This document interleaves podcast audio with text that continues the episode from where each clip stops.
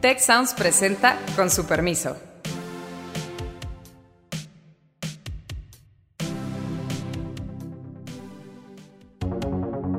Soy Alejandro Puare, politólogo, liberal, demócrata, optimista y emprendedor público.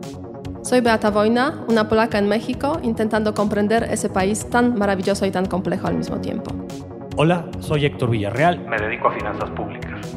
Soy Carlos Elizondo, obsesionado por el crecimiento y la gobernabilidad. Con su permiso. Con su permiso. Con su permiso. Con su permiso.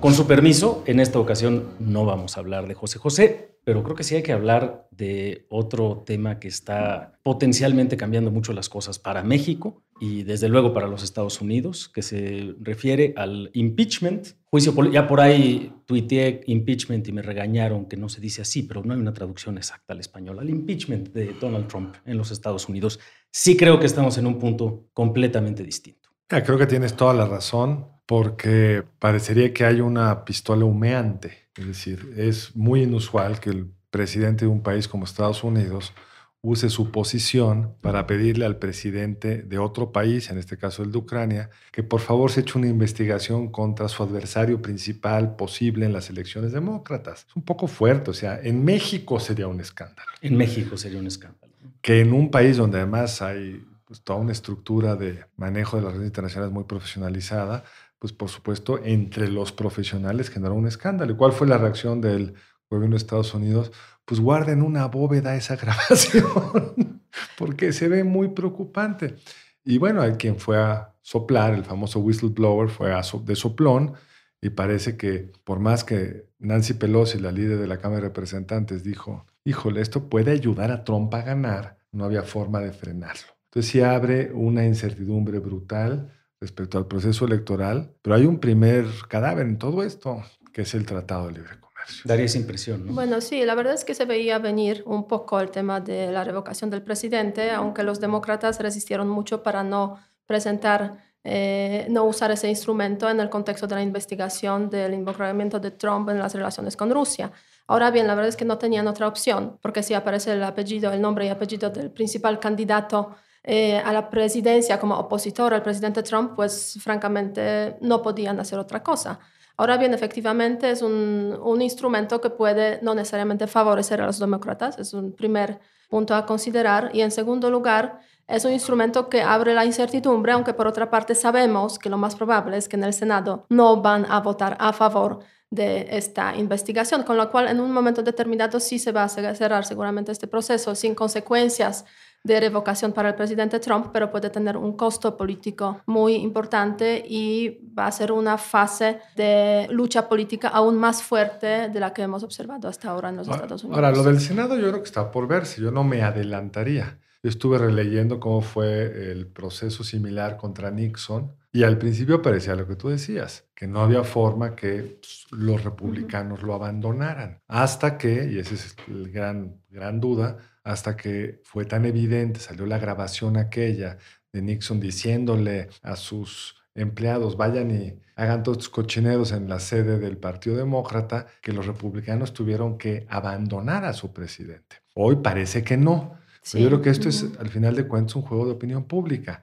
La historia de que es un presidente transaccionando con un país por sus beneficios privados, si le da o no el apoyo militar presupuestado por el gobierno de Estados Unidos, pues no sabemos cómo vaya a volar. Hasta ahora los republicanos se han defendido sobre todo no opinando, esperando a ver cómo lo ve el público. Es cierto, pero por otra parte, pues obviamente si va a haber más documentación al respecto, pues el asunto se puede volver mucho más escandaloso pero por otra parte hay que reconocer también que el presidente Trump ya hizo muchos escándalos en su vida de presidente y en su vida de candidato. Entonces y parecería que no tienen efectos. Exactamente. O sea, yo creo que su electorado pues está, es tan ciego a los escándalos y todas las incorrecciones políticas que ha cometido que quizás eso no le afectará tanto. Pero bueno, es un proceso que apenas estamos viendo cómo se va a desarrollar. Ahora, déjeme interrumpir, porque se habló aquí de un cadáver del tratado y ese quiero que no se nos pierda porque hay otro que ahorita nadie encuentra Héctor, ¿tú crees que el TEMEC está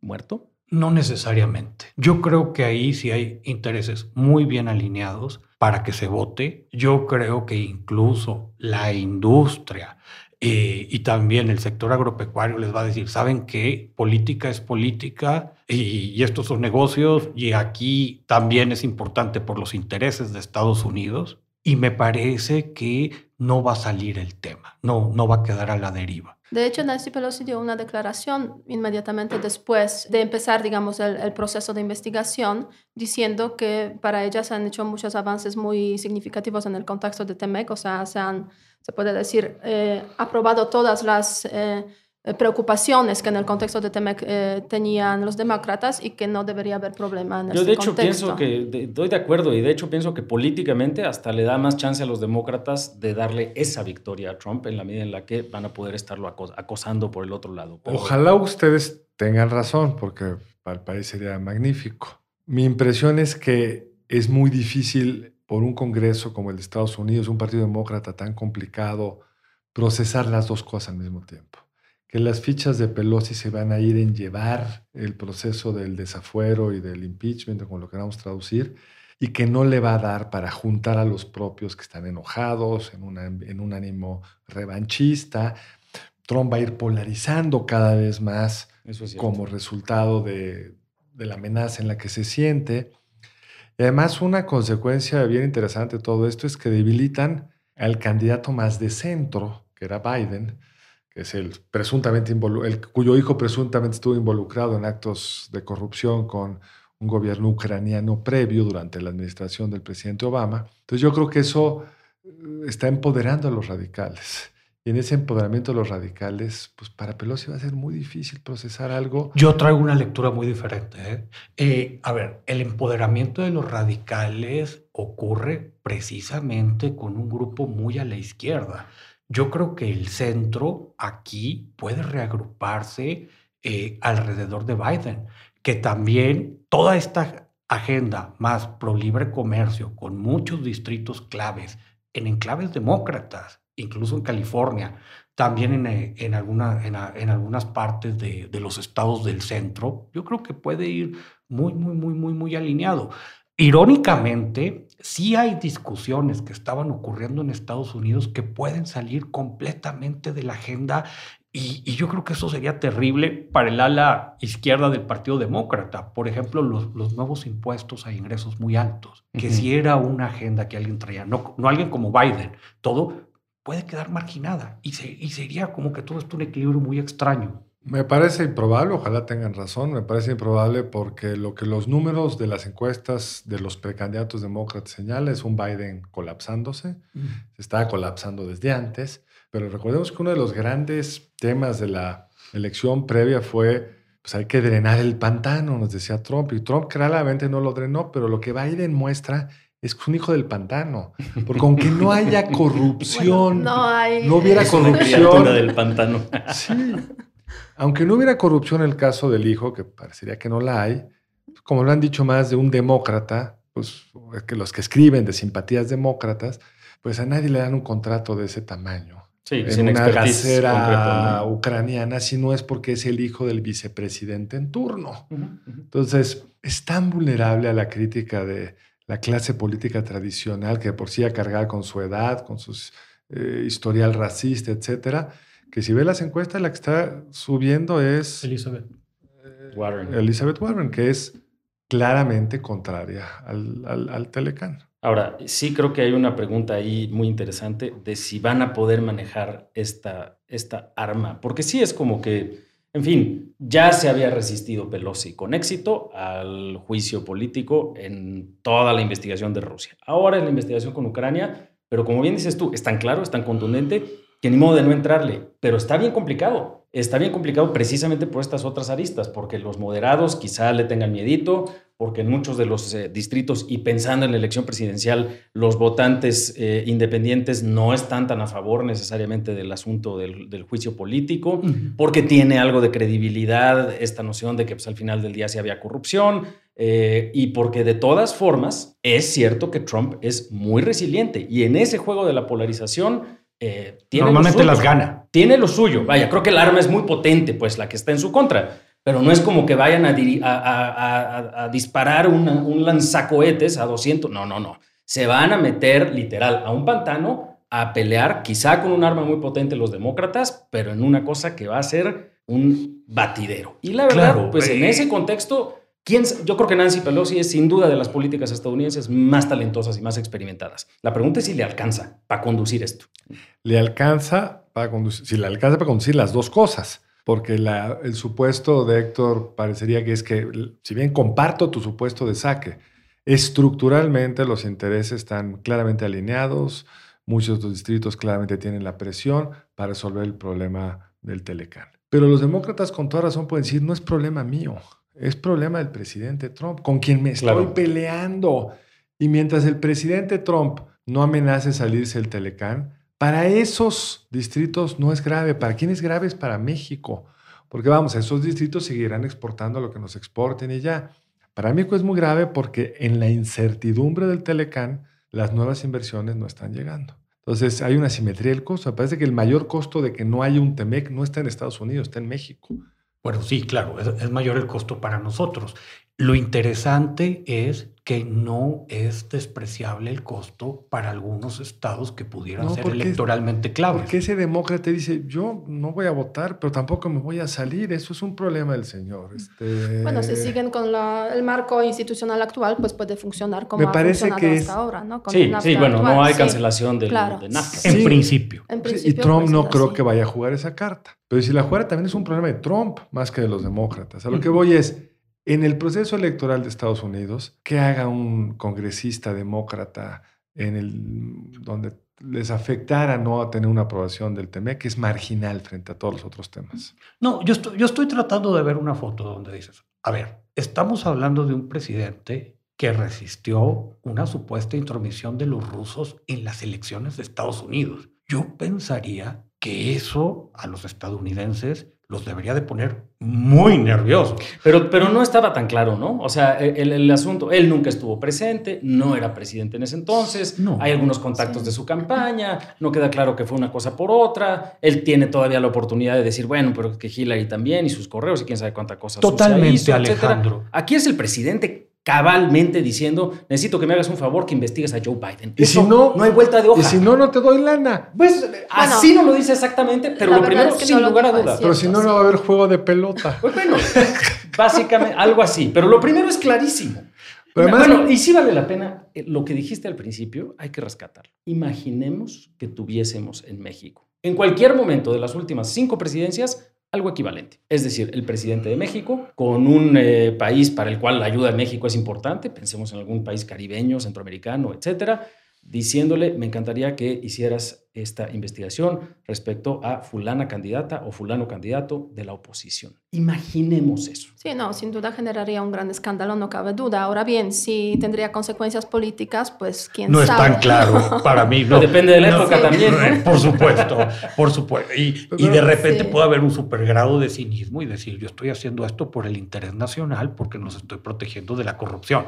Y estamos viendo muchos manejos de lenguaje de ese tipo. Yo creo que Trump puede sortear esto o no, no lo sé, pero creo que el tema del TEMEC es otro. El tema del TEMEC es la marginalidad para Estados Unidos de lo que le pase a México. Y por eso creo que es el cadáver ahorita, porque el proceso de toma de decisión en el Congreso requiere que algo sea importante, que algo tenga... El presidente Trump va a gastar sus fichas ahorita en impulsar esto. ¿A cambio de qué y por qué? ¿El que gana realmente? De hecho, yo, yo creo que ahí, es- ahí está la clave de tu, del argumento en contra tuyo, que es que para muchos demócratas moderados y republicanos moderados en el Senado y en la Cámara de Representantes, le van a decir, a ver, precisamente porque el tema del impeachment está muy complicado, más te vale que nos alineemos para sacar todos juntos el Tratado de Libre Comercio con México, porque para ellos en muchos casos sí tiene un impacto económico de corto plazo. La pregunta también que hay que hacerse es si el gobierno mexicano mantiene medianamente alineado ese grupo de eh, cabilderos, analistas, la industria. ¿Tú qué crees?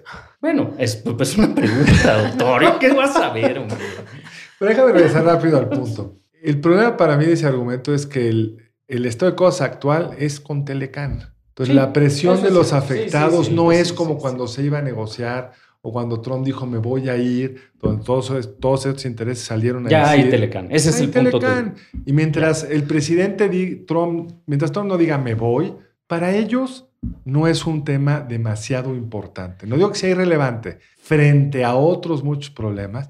Y cómo en un contexto electoral de polarización los demócratas le darían lo que es un triunfo de Trump. Bueno, quizás no se percibiría tan triunfo, digamos, en ese contexto político de revocación, o sea, de probabilidad de revocación. Y además Trump se o sea, con plena conciencia del asunto, pues ha dado un discurso, un mensajito en, en Twitter, digamos, eh, diciendo que le quieren destruir, etcétera, porque está, está implementando pues una política económica también muy positiva, ¿no? Entonces, yo creo que hay un alineamiento y una conciencia completamente plena de que empieza la pues, batalla verdadera. Yo creo que puede terminar siendo... Exactamente. y yo creo que puede terminar siendo una discusión muy chistosa. A ver, nosotros como México, ¿Para dice, no, es que déjame desarrollar. A ver, nosotros estamos bien con que se quede el marco de referencia actual, Telecan. No tenemos nosotros quiénes. Nosotros México. México, Nosotros México. No le muevan. Entonces, que Temec sea un cadáver o no, en principio para nosotros dices, ojalá que sí lo fuera. En, e, si en el asegurar que se, quedara el otro. Ah, pero ese es todo el supuesto. Como eso no lo puedes asegurar, queremos el Temec nosotros. Porque para nosotros es un tema de inversión. Es como de confirmación de, la integración económica. Bajar incertidumbre. Para nosotros es mucho más importante Estados Unidos que México, para Estados Unidos, obvio. Y lo que parece que está detenido, si ves la inversión privada eh, manufacturera, es, pues yo no sé si vaya a ver Temeco, Telecán, no sé qué tengan que invertir aquí, mientras tanto no invierto. Esos distritos claves a los que tú haces referencia son sobre todo exportadores de puerco, grano, ta, ta, ta, con los cuales con este Telecán o con el otro les da lo mismo.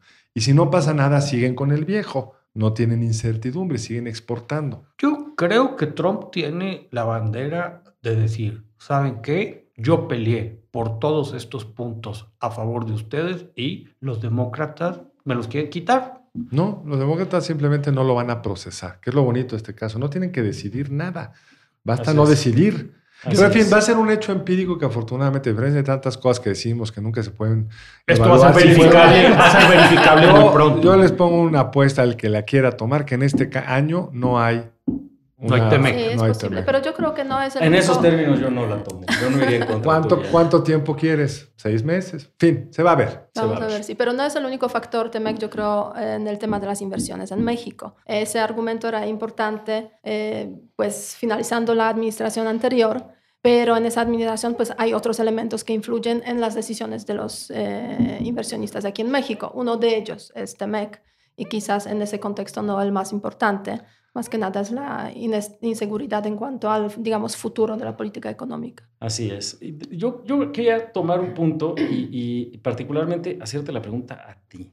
Eh, Beata, ¿cómo se verá esto en Ucrania y en general en los países? Eh, y creo que hay que hacernos la pregunta en casa. ¿Y si viéramos las llamadas de Mr. Trump con el señor López Obrador? Eh, digo, no creo que sea particularmente modoso con nuestro presidente, pues, y no creo que sea particularmente pulcro en el resto de sus llamadas, que de hecho, eso es algo que mencionaste al principio, Carlos, que, que ahí está, que es que esta llamada, junto con otras, las querían guardar en una bóveda especial, que ya tiene una figura como del siglo XX, ¿no? Muy clara, porque ya, pues, o sea, ¿en qué servidor? Pues eso es un servidor, por Dios, ¿no? Una bóveda, ¿no? Una cosa chistosa, pero ha de ser un escándalo monumental allá también. Sí, efectivamente, o sea, normalmente lo que, a lo que prestamos atención es a cómo se vive este asunto en los Estados Unidos por el tema de posible revocación, pero de hecho Ucrania también tiene sus temas relacionados con esa revelación, con ese esa desclasificación de la conversación entre los dos presidentes, pues efectivamente los medios de comunicación no trataron muy bien al presidente eh, Zelensky de Ucrania.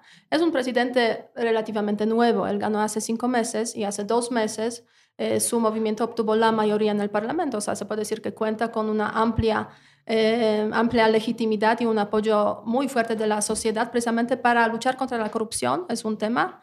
Y otro tema, y bueno, establecer el Estado de Derecho, y otro tema es finalizar la guerra con Rusia.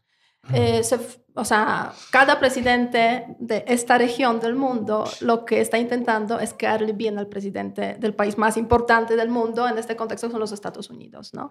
Entonces, en esa conversación yo creo que podemos detectar claramente esa relación de eh, superioridad que tiene el presidente Trump frente a pues, eh, un nuevo presidente que tiene posibilidad de manejar o presionar al otro para conseguir pues, los favores que le pide. Y además el presidente de Ucrania pues, le da todo, incluyendo al eh, fiscal y a la investigación en el caso del hijo del presidente, del, de Joe Biden. se vivió muy mal y se está viviendo muy mal esa cuestión, esa, esa conversación. Y a raíz de ese, de ese tema mm, también salió otro muy importante. Se ve claramente que Ucrania es un país que se queda solo en el contexto internacional, ¿no? Y yo tuve ocasión de escuchar recientemente esa, esa, conversación, conferencia de prensa que tuvieron el presidente Trump y Zelensky justo después de la reunión en el, en el contexto de la Asamblea General de las Naciones Unidas, y se ve al presidente de Ucrania muy derrotado y al presidente Trump pues intentando defenderse obviamente de las acusaciones, pero, pero mucha soledad. El presidente Trump le dice así directamente, yo espero que usted y el presidente Putin resuelvan su problema. Imagina, ¿Se imaginan que lo dice así al presidente o primer ministro de Israel? Que ustedes resuelvan su problema con Irán? Probablemente no. Entonces, o sea, nos refleja muy bien, o sea, es, tú estás mencionando que es la primera víctima es Temec, ¿no? Pero no es la única víctima, se podría decir, si lo vemos desde esa perspectiva. Otra víctima es Ucrania, otra víctima es la diplomacia como tal, porque se eh, ha revelado el documento que debería permanecer secreto, básicamente. Un vocero del presidente Putin dijo, nosotros esperamos que no se haga pública la que tuvo con Putin, porque ahí habría otros damnificados. Claramente, pues es inusual que se hagan públicas las conversaciones de los presidentes. Ya se hizo una pública del presidente Trump con el presidente Peña, el mero arranque de su mandato, por una filtración, no por una cosa distinta. Pero sí tendría un impacto brutal en las relaciones entre Estados Unidos y sus principales socios, que ahora pudiéramos escuchar pues, algunas de estas conversaciones, que en todos los casos, supongo, el presidente o el primer ministro del país débil va a quedar mal. Ese es tu punto. Así es. Ah, eh, va a quedar mal, pero, pero también hay que ver exactamente cómo se están tratando las cosas. O sea, creo que la otra parte que es brutal de esta conversación es que le dice, y ahí lo ves con Rudy Giuliani, ¿no? Eh, que es un integrante, de la, es, es, el abogado personal de Trump, ¿no? Es, es, una cosa bastante, es un paso más en la derrota de la diplomacia, ¿no? Y, algo que en este, en este país vimos el sexenio pasado fue toda esta diplomacia paralela, pero pues era Jared Kushner y en fin, ¿no? Toda esta cosa. Y como que una privatización de asuntos públicos. Muy, muy violenta. Muy violenta, lo de Kushner todavía es para los asuntos del Estado. No solo eso, sino que además el sujeto sí tenía algún nombramiento dentro del entorno presidencial. El señor Giuliani es un abogado personal. Para la campaña de Trump. Sí, ahí te lo encaro que lo veas con él. Sí. Pues y sí lo vieron en Madrid, poco tiempo después, con el asesor, digamos, muy directo del presidente Zelensky. O sea, sí hubo esa reunión y después iba a haber obviamente otra, pero el texto se, este, se filtró a los, a los medios de, bueno, a, los, a las élites políticas, a los medios de comunicación. Ahora bien, efectivamente, yo creo que la diplomacia está viviendo sus momentos muy difíciles, no solamente la estadounidense, porque la verdad es que en muchos países del mundo hay ese, ese reto de, por una parte, mm, los canales institucionales que sirven para la comunicación tradicional, pero por otra parte toda una cantidad de otros canales que se han generado y que muchas veces son mucho más efectivos, eh, eficaces que los canales institucionales, ¿no? O sea, el WhatsApp, por ejemplo.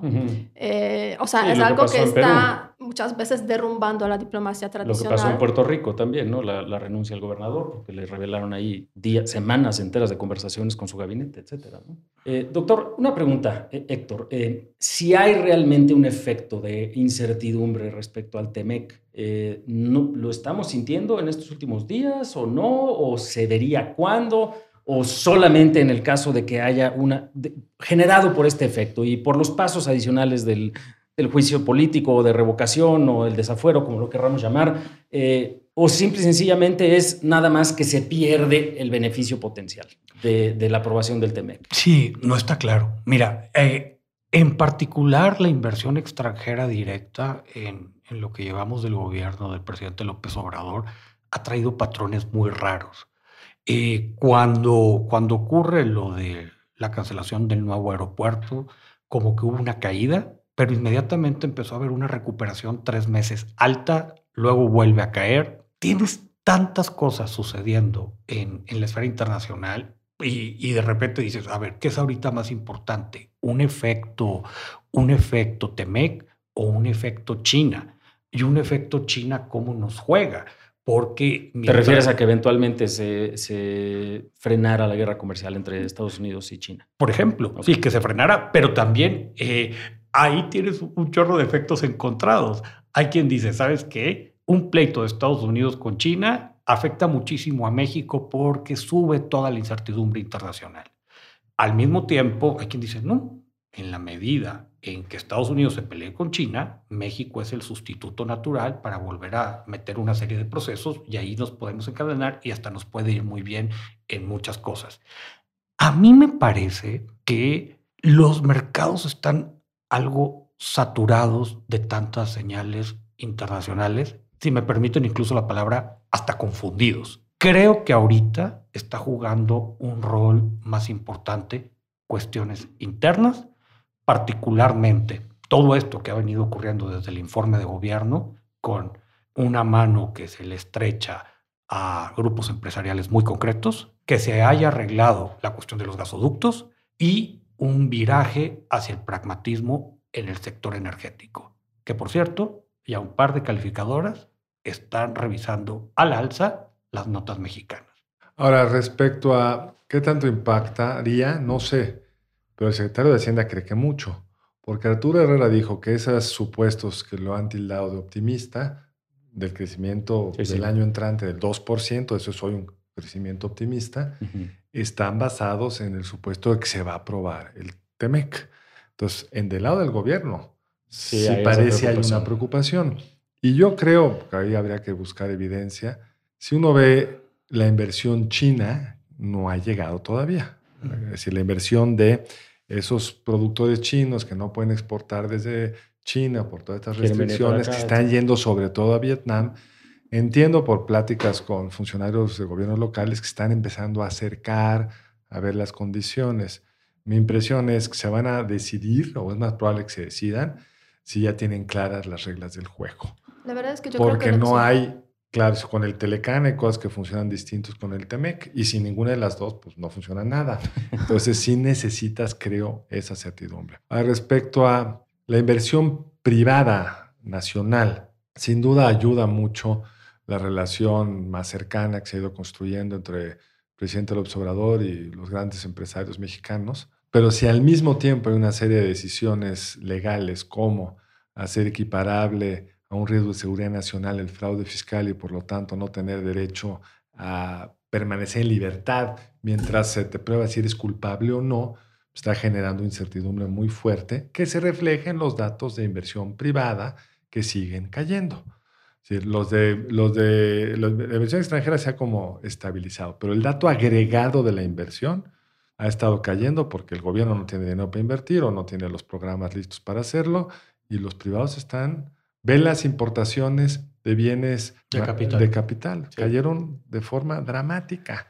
Entonces creo que no basta ser amigo de los grandes empresarios para que haya crecimiento. Yo creo que se necesita también un trabajo muy importante de la comunicación desde el gobierno con los países que realmente le interesan a México para que inviertan aquí o para que pues haya una diversificación de las relaciones económicas. Y eso se encaja perfectamente, yo creo, con la situación de China. O sea, China y relaciones con México actualmente pues apenas se están reconstruyendo las los canales de comunicación. Reconstruyendo y destruyendo. Nuevo gobierno y destruyendo los que ya existían, ¿no? Pues la oficina comercial de, la Secretaría de Economía en China la cerraron. Sí, todo eso obviamente. Y lo va a sustituir el embajador. Tú fuiste embajador, los embajadores no tienen. No, no, sobre todo si no se han hecho antes los trabajos de este tipo, ¿no? En el caso de la diplomacia mexicana. Entonces sí hay que reconstruir, digamos, canales de comunicación, es lo primero. Los chinos no tienen seguridad cuáles son las reglas de juego. Mencionan muchísimas veces que no pueden participar en las licitaciones porque, se, em, hay un, porque no hay claridad sobre licitaciones también en este en, este, en ese tiempo. Y obviamente hay otro asunto muy, yo diría, muy importante. Eh, en general, eh, las relaciones entre un país como China van a través de los gobiernos, ¿no? Mm, y en ese sentido, pues no hay una intención, por lo que se ve, de tener eh, esas reuniones a más alto nivel. Lo que se ha hecho hasta ahora fueron las visitas del secretario de Relaciones Exteriores a China, secretario de Turismo, eh, y por ahí un par de personas más del gobierno, pero no hubo una reunión de- entre los presidentes ni parece que se está planificando una No te preocupes, aunque el presidente del observador yo creo que no va a salir a una de esas reuniones nunca. Y Y si el canciller. Eh, Por eso, es lo más alto que llegaremos. Sí. El sentido de ir al G20 hubiera sido Pues poder, hablar a- ahí, poder sí. hablar con el premier chino, pero no quiere ir ni quiero ni creo que vaya a querer. Doctor Villarreal, no creas que no escuché tu provocación respecto a lo que están pretendiendo hacer las calificadoras de Pemex, pero antes de ir a eso, sí quiero mencionar que no es lo mismo, por ejemplo, hacer nuevos farm outs o hacer eh, nuevos contratos, eh, etcétera, de Arreglar parte de. Pemex, que eh, simple y sencillamente que los empresarios vayan y digan, sí, vamos a invertir. En fin, las promesas de inversión las hemos visto en este y en muchos otros países una y otra y otra vez, y la verdad es que hasta que no cae el dinero, como dicen en los presupuestos, hasta que no esté devengado, no te lo cuento. Pero ¿qué, qué crees que está pasando que genuinamente haría A ver, pensar en un entorno diferente en el ámbito energético? así como Carlos puso su apuesta de que el TEMEC no se aprobaba antes de que cerrara el Vamos año. a tener que poner en el podcast un mecanismo para que, Eh, sí, quienes nos oigan entren, caja de compensación. Yo, yo les he puesto, yo veo un 2020 con una inversión privada sustancialmente más alta que en el 2019. Lo puedo... eh, eh, Define sustancial. Bueno, pero Yo pues creo eso que casi una que no, tasa de así difícil, crecimiento difícil grande. no va a estar, ¿no? Tampoco. Porque había caído mucho. En parte es un rebote técnico. Eh, en parte es un rebote técnico. Yo creo que ahorita, de nuevo, hay un juego que es más político que económico, que tiene que ver con las nuevas medidas del SAT y todo, que también ha habido un montón de abusos. Yo puedo entender Oye, que haya mucha nadie- gente. Nadie va a estar en contra de romper la cara a los factureros. La pregunta es si ese es el instrumento correcto. Yo creo que sí, Carlos. ¿Sí? Yo creo que sí. Y ahí sí difiero de ti. A ver, mucha gente lo está diciendo y están corriendo despachos fiscales. ¿Quiénes son quienes están promoviendo básicamente esto de, oye, es que esto es terrorismo fiscal? Habrá que ver procedimientos, habrá que ver leyes secundarias. Pero No, las leyes secundarias son las que están haciendo. no, y y mis habrá, amigos habrá que ver- dicen que son terroríficas. no están aprobadas. O sea, todavía, es más, se están discutiendo ahorita. Ya pasó una de las dos cámaras. Está viendo la otra, ¿no? No, no importa. Deja eso. No, es que si hay, sí hay aquí un detalle importante, porque yo puedo entender que alguien diga, a ver, a mí me cayó una factura de una empresa fantasma. ¿Cómo me vas a encarcelar por eso? Pues por supuesto que no, esto se tiene que investigar y creo que son las medidas.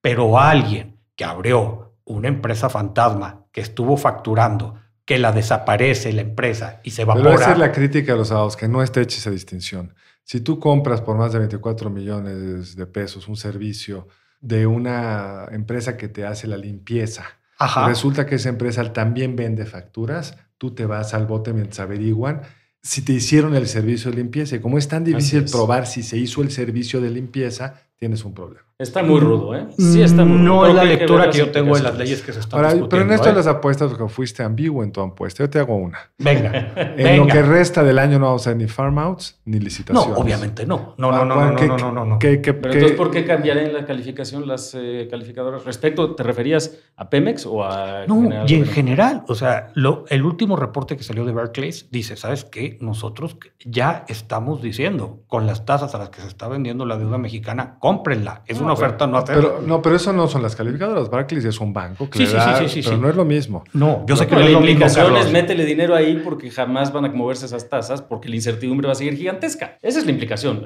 Así lo leería No, y. Barclays es un banco, por supuesto, es un banco de inversión. Eh, el, punto, el punto es, yo creo que sí hay un viraje mucho más notorio en sector energético. Creo que también eh, el gasto público se va a abrir. A ver, voy a volver a contestar. A ver, el- el- el- de las cosas que más ponen nerviosos a los calificadores es que Pemex vaya a gastar parte de su escaso capital en dos bocas. El único proyecto del gobierno al que le metieron dinero el año entrante es dos bocas. Los demás, puro bla, bla, bla. Pero en dos bocas le meten 50 mil 40 millones de pesos, mucho dinero.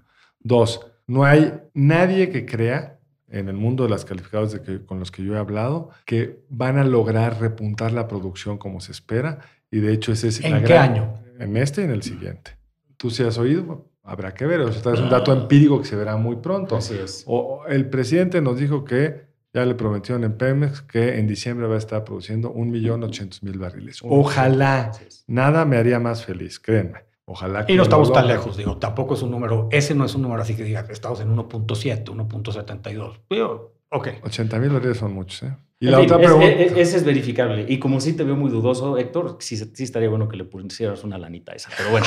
eh, eh, no, pero yo estoy de acuerdo. No está tan claro. Eh, eh, yo creo que no está tan claro. Y yo sí pienso que este tema del impeachment famoso a Trump sí es un dilema brutal. Y justo lo hicimos broma hace un rato, pero yo no veo tan claro el esfuerzo del gobierno mexicano para animar a esa coalición a volverles a decir, ok, paso uno, paso dos, paso tres, de aquí a, noviembre del próximo año, que es cuando eventualmente viene ya la elección eh, presidencial. Si no, yo no solamente creo que se corre el riesgo de que no se apruebe, que bueno, si, si la opción alternativa es que nos quedemos con el, con el NAFTA, pues no está tan mal. Eh, yo no dudo que en un momento dado Trump diga, a ver, ¿cómo me encuentro un mecanismo justamente adicional para seguir polarizando y decir, son los do nothing Democrats los que están impidiendo esto? No Puede- estamos ahí, ¿eh? Puede ser. Ahora, Pero- para mí el riesgo mayor de la elección de Estados Unidos es otra.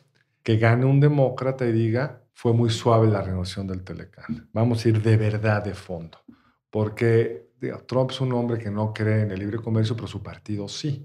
Entonces tuvo muchas restricciones en la negociación, tenía dos, tres obsesiones, las cumplió. Pero del lado de los demócratas no quieren libre comercio, punto. Entonces creo que ahí se abre otra fuente de incertidumbre si como pareciera hoy los candidatos demócratas van a tender a ser más bien gente de izquierda que gente de centro izquierda y ahí podemos tener Y en una de esas hasta nos conviene más que no se dé esa discusión, porque entonces van a forzar a, a Warren o a Harris o a quien sea a tener una posición muy rígida y después cómo le echas para atrás. Pues conviene más la continuidad, ¿no? Sin duda. Podría decirse, es una paradoja en ese contexto porque Sí, sí. Nos no comemos es esa incertidumbre. de los presidentes que más ha favorecido a México, digamos, en términos del discurso, pero Pues con su permiso, con esa reflexión, nos retiramos y estaremos acá de vuelta muy pronto. Muchas gracias al equipo del Tecnológico de Monterrey y de Tech Sounds. Productor ejecutivo de Tech Sounds, Miguel Mejía, Productora de Con su permiso, Alejandra Molina y postproducción, Max Pérez. Les invitamos a escuchar el siguiente episodio de Con su permiso y el resto de programas de Tech Sounds en los canales de su preferencia.